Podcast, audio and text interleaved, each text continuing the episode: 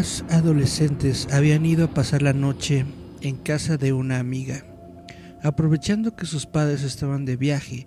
Cuando apagaron las luces se pusieron a hablar de un viejo al que acababan de enterrar en un cementerio cercano. Se decía que lo habían enterrado vivo y que se le podía escuchar arañando el ataúd intentando salir. Una de las chicas se burló de aquella idea, así que las otras la desafiaron a que se levantara y fuera a visitar la tumba. Como prueba de que había ido, tenía que clavar una estaca de madera sobre la tierra de la tumba. La chica se fue, sus amigas apagaron la luz y esperaron a que volviera. Pero pasó una hora y otra más sin que tuvieran noticias de su amiga. Se quedaron en la cama despiertas, cada vez más aterradas. Llegó la mañana y la chica no había aparecido. Aquel mismo día, los padres de la chica regresaron a casa y junto al resto de los padres acudieron al cementerio. Encontraron a la niña tirada sobre la tumba, muerta. Al agacharse para clavar la estaca en el suelo, había pillado también el bajo de su falda. Cuando intentó levantarse y no pudo, creyó que el viejo muerto la había agarrado. Murió del susto en el acto.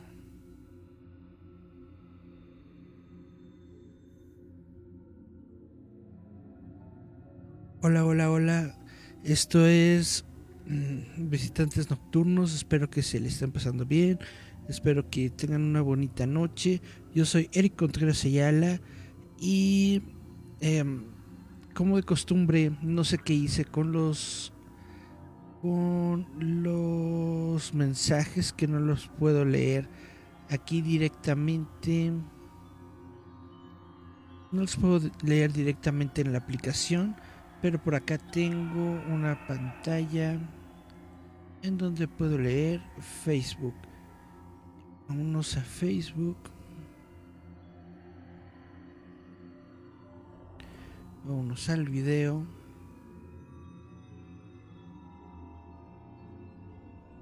Y listo, ya estamos. Dice Cari Santiago, es a la una, buenas, buenas, adelantadas. Pues sí, es que hay, hay cierta personita, cierto cierta cierto líder fantasmagórico que estaba duro y dale con que a qué hora empezaba. Y entonces dije, pues yo ya estoy listo, vamos de una vez a darle, a que sea una, una media hora antes, para que no se vaya a quedar dormido el, el, el, señor.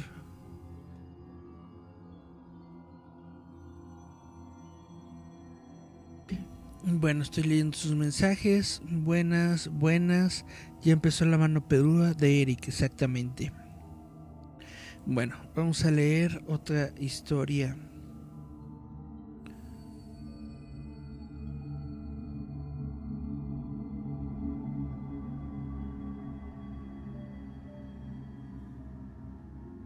Una adolescente está cuidando por primera vez a unos niños en una casa enorme y lujosa. Acuesta a los niños en el piso de arriba y cuando apenas se ha sentado delante de la televisión suena el teléfono. A juzgar por su voz, el que llama es su nombre, Jadea, ríe de forma amenazadora y pregunta, ¿Has subido a ver a los niños? La canguro cuelga convencida de que sus amigos le están gastando una broma, pero el hombre vuelve a llamar y pregunta de nuevo, ¿Has subido a ver a los niños? Ella cuelga a toda prisa, pero el hombre llama por tercera vez. Y esta vez dice, ya me he ocupado de los niños, ahora voy por ti. La chica está verdaderamente asustada. Llama a la policía y denuncia las llamadas amenazadoras. La policía pide que, si vuelve a llamar, intente distraerlo al teléfono para que les dé tiempo de localizar la llamada. Como era de esperar, el hombre llama de nuevo a los pocos minutos. La chica le suplica que la deje en paz y así le entretiene. Él acaba por colgar. De repente, el teléfono suena de nuevo y a cada timbrazo el teléfono es más alto y más alto. En esta ocasión es la policía que le da una orden urgente. Salga de la casa inmediatamente. La llamada viene del piso de arriba. Bueno, eh, probablemente han escuchado esta historia en otras ocasiones. Se trata de una leyenda urbana de una niñera que está con sus en, en, casa justamente cuidando a los niños y escucha una llamada y resulta que la llamada viene del piso de arriba. Ahora, no sé, esto es algo que ocurría, vaya, antes de los teléfonos celulares. Ahora con precisamente teniendo un teléfono celular y pudiendo hacer tu llamada en cualquier parte, quién sabe si sería tan sencillo identificar que una llamada se está realizando justamente en la parte de arriba de tu casa. Dice Cari Santiago, a lo mejor sigue festejando con jazz. Está muy bien, está muy bien que lo haga. Sonia Ivette Álvarez dice, ya llegué. Hola Sonia, ¿cómo te va? Y bueno, vamos a escuchar, vamos a leer más bien otra pequeña historia.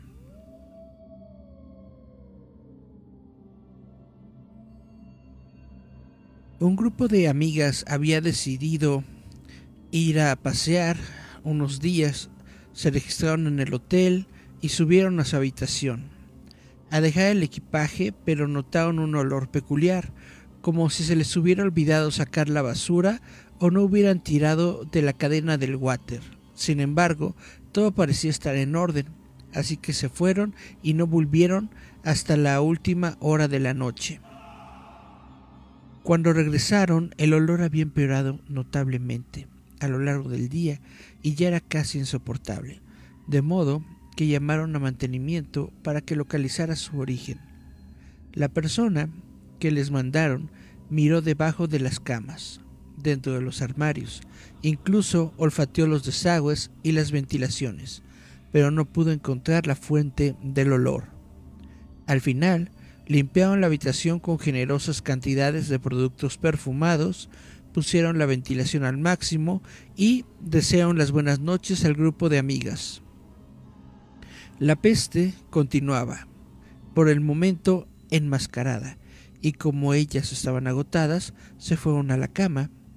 Una de ellas escondió la cartera debajo del colchón, como acostumbraba hacer cada vez que iba a un hotel. Todas durmieron hasta bien entrada la madrugada. Grandes rayos del sol entraban ya en la habitación, caldeándola en extremo. El hedor seguía presente y más potente que nunca.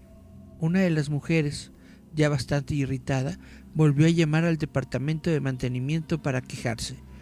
Luego llamó al director del hotel para quejarse un poco más.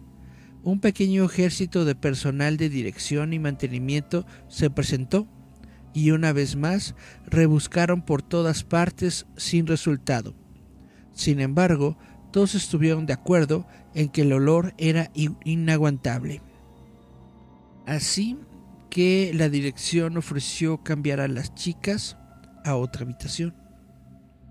Recogieron sus cosas para bajar al vestíbulo, pero cuando la señora que había escondido la cartera hurgó debajo del colchón, tocó algo que parecía sospechosamente una mano humana. Cuando retiraron el colchón de encima de la cama, ahí, en un hueco practicado entre los muelles del sommelier, había un hombre muerto. Era evidente que lo habían asesinado en la habitación y el asesino lo había escondido entre el colchón y el sommelier. Había recortado una parte de los muelles para que el cuerpo no formara un bulto en la cama.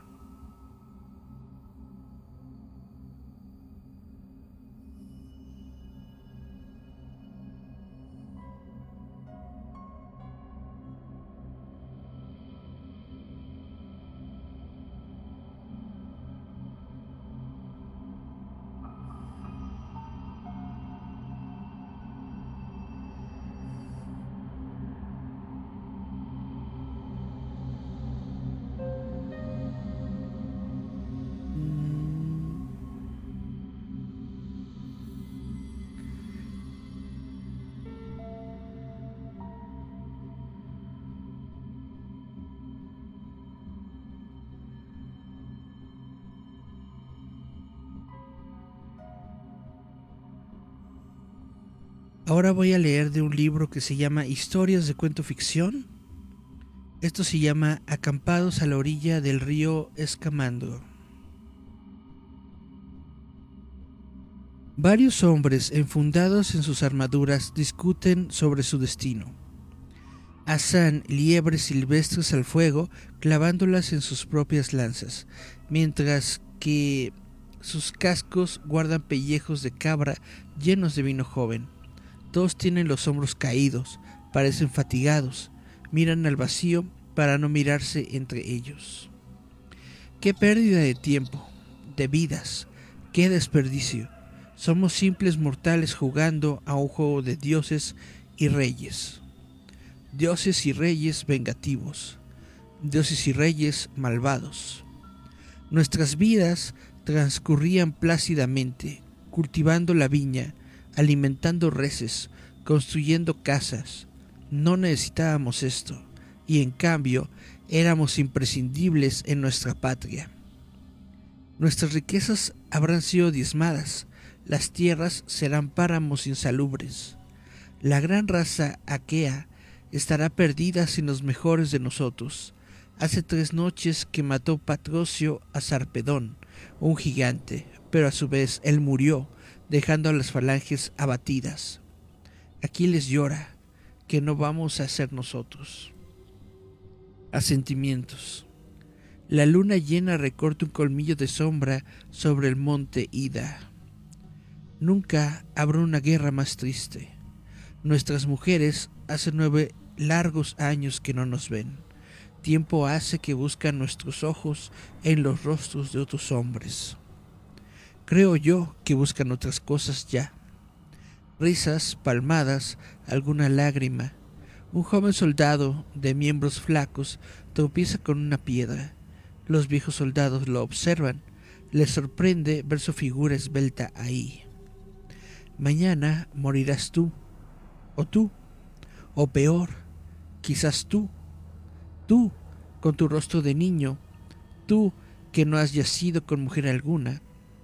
El adolescente se avergüenza al ser interpelado por aquellos veteranos. Eso es cierto, pero antes de que yo caiga inerme, habrán caído ya varios de nuestros enemigos. Poco consuelo será para tu respetable madre, ya que nunca verá a su hijo convertido en hombre. ¿Cómo llegaste aquí? ¿Quién te permitió dejar tu hogar y venir aquí? No deberías tener más de diez estaciones al llegar a esta tierra ignota y olvidada. Mi padre pensó que haciéndome a la mar dejaría de leer mis tablillas escritas con las grandes fábulas de Zeus y de los grandes del Olimpo. Él creía que me envenenaban la mente y me sorbían la virilidad. Donde yo veía cultura, él veía patas de araña grabadas en arcilla. Así que para evitar la enfermedad has venido a morir junto a tus compatriotas. Si las guerras mejorasen al hombre que las vive, el Olimpo rebosaría de dioses. Qué historia más trágica. Un niño que no será hombre por culpa de su padre. ¿Dónde está él y cómo se llama? Quizás podríamos convencerlo de su error. Murió ayer junto con el resto de la falange que comandaba. De los que vinimos de nuestro pueblo, solo quedamos vivos dos esclavos y yo mismo. El ataque de los troyanos fue salvaje. Nada pude hacer. Ahí mismo lo desmembraron y todavía permanecerá ahí, puesto que no he ido a recogerlo. El niño llora, los viejos hombres miran al suelo apesadumbrados escribir las grandes epopeyas de nuestra tierra. Esa era mi única ambición, ser un aidolos, no un soldado, pero si ha de ser así, que así sea. De pronto, la solución.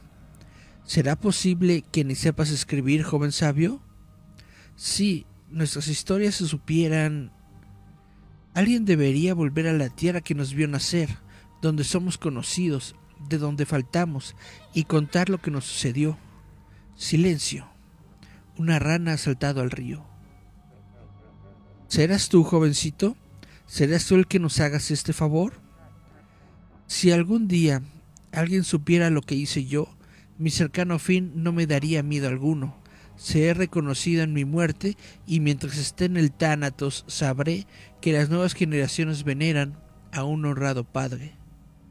¿Todas estas vidas vividas se perderán? Contesta, hijo mío, me dirijo a ti así, puesto que debes tener la edad de mi hijo menor.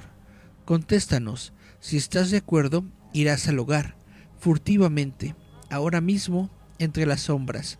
Irás y salvarás nuestras vidas, y la tuya. Y es más, salvarás la vida de nuestras esposas que dejarán ya de sufrir y sabrán que sus maridos vivieron como hombres y murieron como héroes. No podéis pedirme esto, romper la promesa hecha a mi padre muerto y convertirme en un aborrecido desertor. Lo quiero o no, habrá frente a las murallas de León.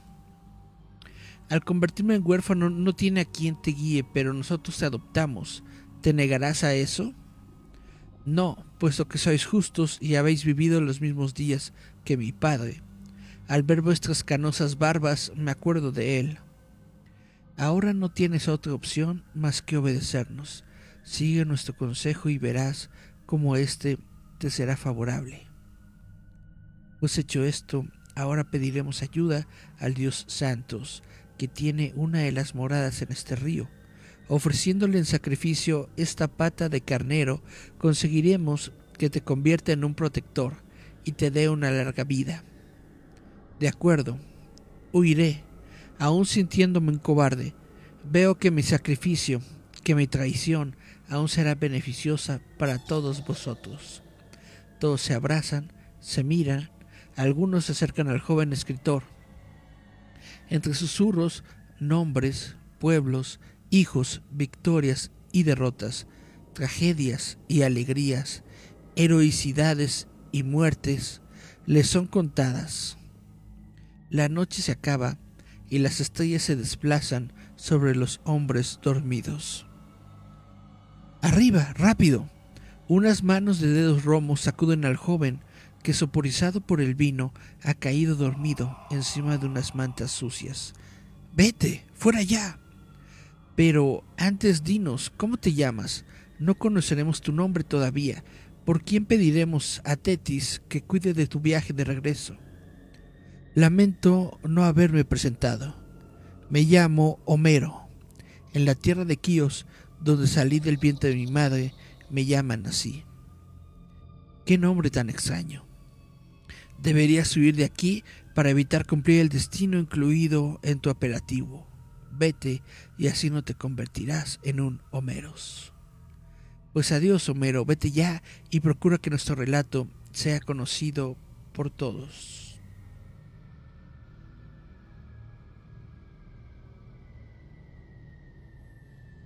Así lo haré, mis nuevos padres.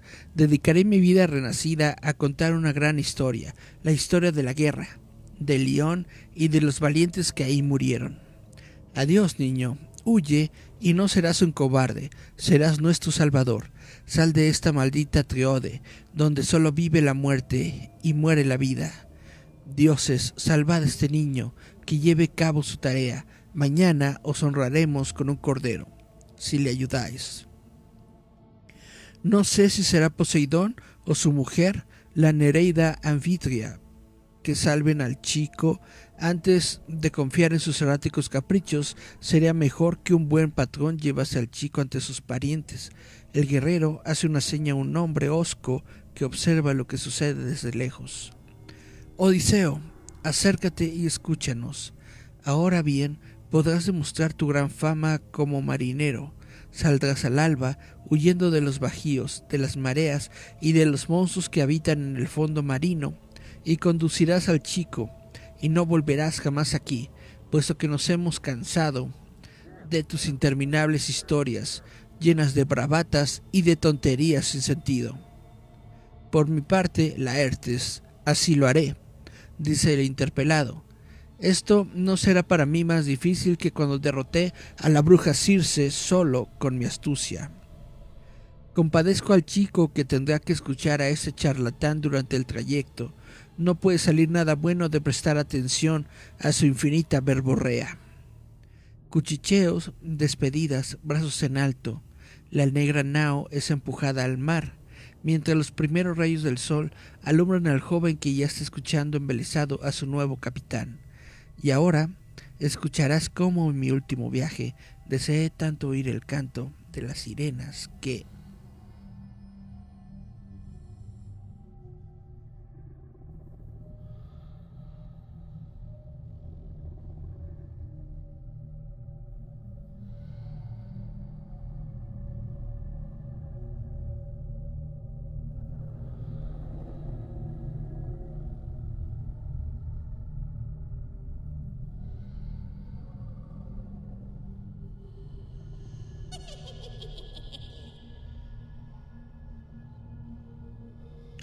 Bueno, obviamente esta última historia trató sobre, sobre el mito griego, justamente esta persona que escribió varias historias sobre las peleas de esa época era conocido como Homero, en realidad no se sabe su, su nombre real y pues aquí este nos muestran o nos cuentan en esa historia como una especie de lo que lo que fue, lo que es el origen de todas estas historias que nosotros conocemos justamente en la, en la Odisea y la Iliada y otras.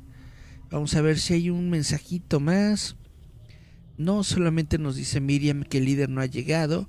Y eh, Cari Santiago dice, tengo miedo, señor Stark. Pues ha estado tranquilo. En lugar de, de, de tanto miedo, estamos leyendo historias tranquilas y relajadas. Al menos eso creo yo en este día no está tan no está tan lleno de terror aunque en estos momentos lo que voy a leer es una leyenda mexicana de mi librito de leyendas que tengo por acá. Y bueno estoy tratando de revisar. Vamos a hacer los pequeños ajustes aquí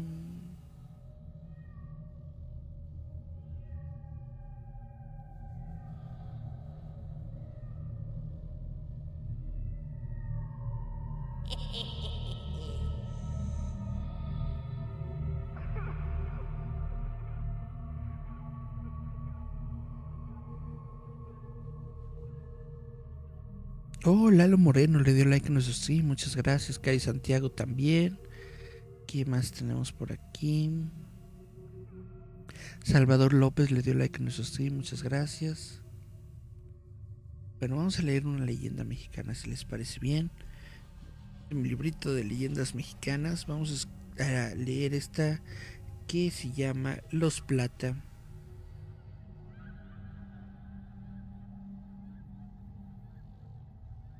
Los Plata, que es una leyenda de Aguascalientes. En la antigua Aguascalientes vivió una familia muy singular que llamaba la atención de los pobladores y no es que realizaran actividades extrañas o que su aspecto fuera tétrico, sino que su modo de vida era algo particular. Ellos eran los Santoyo, cuatro hermanos que habían heredado el oficio de panaderos y ello les permitía vivir holgadamente. Se dice que habitaban una casa muy grande en la ahora calle Manuel M. Ponce. José, Cayetana, Petronila y Dionisio eran los nombres de los hermanos, que a pesar de ser adultos no se habían casado ni tenían compromisos. Este era el aspecto que intrigaba a los vecinos, ya que no se les conocía diversión o distracción alguna, pues se dedicaban en cuerpo y alma a la venta del pan que ellos mismos hacían. Nunca se les veía descansar y siempre se les veía todos juntos, metidos en la panadería. Tanto trabajo ya les había producido jugosas ganancias, sin embargo, se, se negaban a derrochar la fortuna por el pretexto de tener un sustento para cuando llegara la vejez. Los cuatro contribuían a elaborar el mejor pan de la región. Se les veía en la iglesia, en la plaza, en los paseos dominicales o sentados en el jardín, siempre juntos. Si alguno de ellos se enfermaba y requería reposo, ninguno salía a la calle. en su casa contaban con las provisiones necesarias para situarse como está, y era imposible ver a cada uno por su lado o separado. A pesar de tener un carácter muy cortés y de siempre mostrarse amables con las personas que se acercaban a ellos, nunca entablaban conversaciones de tipo personal. Hablaban del pan o de cosas que suscitaban en el vecindario. Es por ello que no tenían amigos ni espíritu festivo. No asistían a ninguna fiesta y tampoco las organizaban.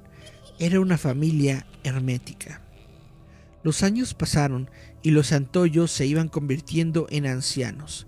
Los rumores en torno a ellos comenzaron a correr, pues la gente no se explicaba a dónde iba a parar todo el dinero que resultaba de las ventas de pan.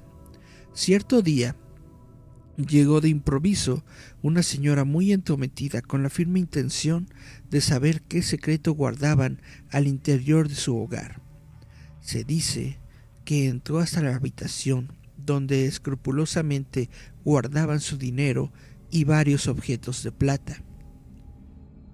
Cayetana, al ver a la intrusa, se molestó bastante y no dudó en sacarla a empujones de la propiedad. Petronila apuradamente tendió una sábala sobre el dinero que se encontraba en la cama y cerró la alcoba con llave. Luego de este suceso tan desagradable que pronto se dio a conocer, la gente comenzó a, llamarles los Plata. Los Santoyo, preocupados por la intromisión de la mujer, idearon un plan para resguardar su dinero, antes de que algún malandrín se metiera a su propiedad a robarles. Así que decidieron enterrar sus pertenencias en el huerto, ubicado en la parte trasera de la casa. Una noche cavaron un hoyo cerca del árbol de granadas, plantado al centro de la huerta. Ahí, en un baúl de metal, enterraron toda su fortuna. Curiosamente, desde la mañana siguiente se les vio tomando el té en ese lugar. Se convirtió en el sitio más importante en donde se reunían los Santoyo. Meses más tarde, Cayetana falleció de pulmonía. En su agonía suplicó a sus hermanos cuidar el dinero que tanto trabajo les había costado ganar. Les pidió también ser mesurados y como a ese momento y no derrocharlo en nimiedades. Su muerte los unió todavía más, pues ahora no paraban de trabajar. Aunque estaban de luto, esto no les impidió realizar su labor, hacer y vender pan. Ya muy ancianos, se volvieron cada vez más ideáticos, vivían con el temor de que alguien los robara y los despojara de su tesoro más preciado. Por tal motivo, fingieron que habían caído en la miseria. La gente entonces se convenció de que nunca habían sido ricos y que lo dicho por aquella entrometida mujer fue mentira. Con el tiempo fallecieron José y Petronila. Dionisia, al no saber qué hacer, y olvidándose de la gran preocupación de sus hermanos, se fue a vivir con el sacerdote de la ciudad, pues ella, debido a su edad avanzada, ya no podía permanecer sola en casa. Poco tiempo estuvo en la casa del señor cura, ya que falleció de tristeza y soledad. Cuenta la leyenda que la casa de los Plata fue vendida por el sacerdote.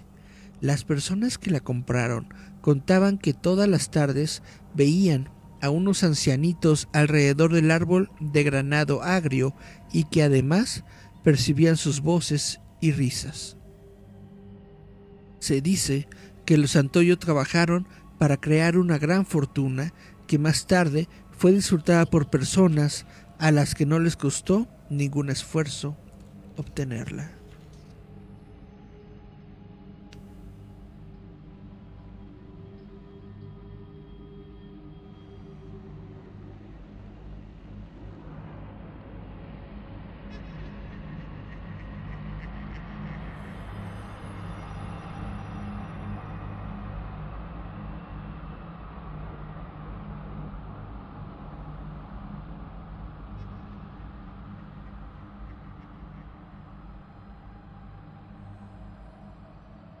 Si les parece bien, vamos a terminar el programa del día de hoy con otra pequeña leyenda Esta es una leyenda de Campeche y se llama La Cueva del Toro.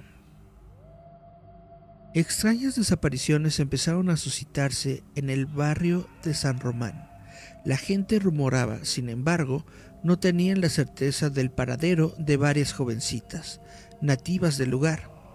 Al principio se creyó que las damas huían con sus enamorados, pero a los pocos días a los pretendientes se los veía solos por la plaza. La gente comenzó a tener miedo, pues se sabía que las desapariciones ocurrían por la noche, mientras la gente dormía. Familias enteras optaron por velar por sus mujeres, pero no fue suficiente. Semanas antes de que estos sucesos atemorizaban a los visitantes, había llegado un hombre galante. Se dice que era extranjero, pero nadie sabía con certidumbre de dónde venía. Muy pronto todo el barrio de San Román se enteró de la llegada del apuesto caballero, pues las damas no dejaban de comentarlo.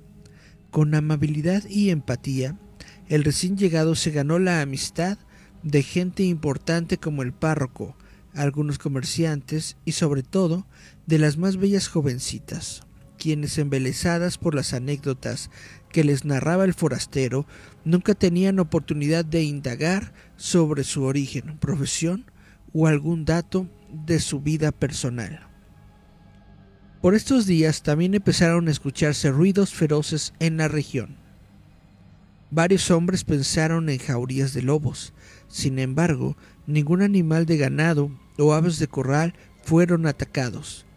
Los bramidos eran cada vez más frecuentes, sobre todo por las noches, y casualmente coincidían con la desaparición de las mujeres. Algunos de los habitantes se armaron de valor y decidieron dar rondines por el barrio y con ello descubrir de dónde provenía el ruido. Los bramidos los llevaron hasta una cueva. Ahí los hombres se percataron de la existencia de un toro abominable. Aunque no lograron verlo, su enorme silueta así se los indicó. Asustados corrieron a refugiarse en sus hogares. Al día siguiente se supo que otra mujer había desaparecido. Luego entonces los pobladores se percataron de que las jovencitas que desaparecían habían sido vistas días antes acompañadas del apuesto caballero recién llegado. Muy pronto descubrieron que este misterioso hombre habitaba en la cueva del toro, que así había sido nombrada. Cuenta la leyenda que el hombre se transformaba en un animal muy parecido al toro, pero más feroz. Su misión era enamorar a las mujeres para alimentarse de ellas. Se dice que las citaba a las afueras de la cueva a medianoche para proponerles matrimonio. Una vez ahí, las incitaba a dar un recorrido por la caverna, pero jamás volvían a salir. Una noche los habitantes enfurecidos se armaron con palos y antorchas. Se dirigían justo a la cueva a enfrentar al horrible animal. La pelea fue ardua, sin embargo, los humanos salieron victoriosos. Le arrancaron el corazón a la bestia, que se dice se encontraba en una fruta del árbol de mamey. Una tormenta cayó inmediatamente después de la muerte del toro, por lo que la cueva se inundó y nadie jamás tuvo acceso. La gente cuenta que aún pueden escucharse los bramidos de la bestia en la conocida cueva del toro.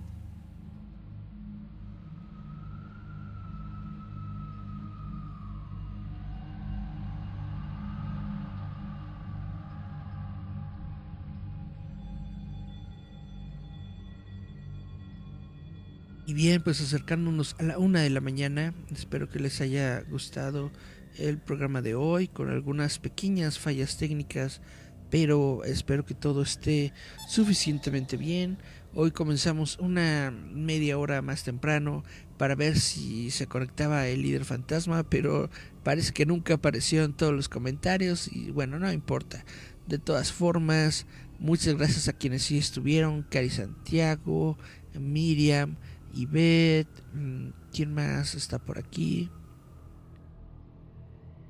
Bueno, Lalo Moreno, Cari Santiago.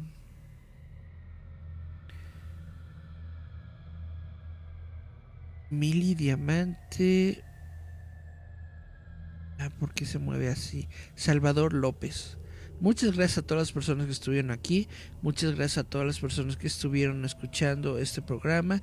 Espero que sea de su agrado. Si ustedes tienen en algún momento alguna historia, algún comentario o algo que quieren que quieran dar a conocer en el programa, con mucho gusto lo podemos hacer. Si ustedes tienen sus propias historias paranormales, de terror, ciencia ficción, de lo que sea que quieren dar a conocer, lo podemos hacer. Y bueno, les vuelvo a dar las gracias por haber estado aquí en este día, en esta noche, para poder escuchar algunas historias antes de irnos a dormir. Yo soy Eric Contreras. Dice Cari Santiago, ¿por qué no me toca esa suerte a mí? Qué buen programa. Cuídate mucho. Muchas gracias, Cari, por andar aquí. Creo que eres la única persona que se quedó porque solamente tengo el contador de un visitante una vista, perdón, en este stream. Y bueno, muchas, muchas gracias a todos. Muchas gracias por estar en la sintonía de roboto.mx. Yo regreso nada más y nada menos que la próxima semana. Soy Eric Contreras Ayala y esto fue Visitantes Nocturnos.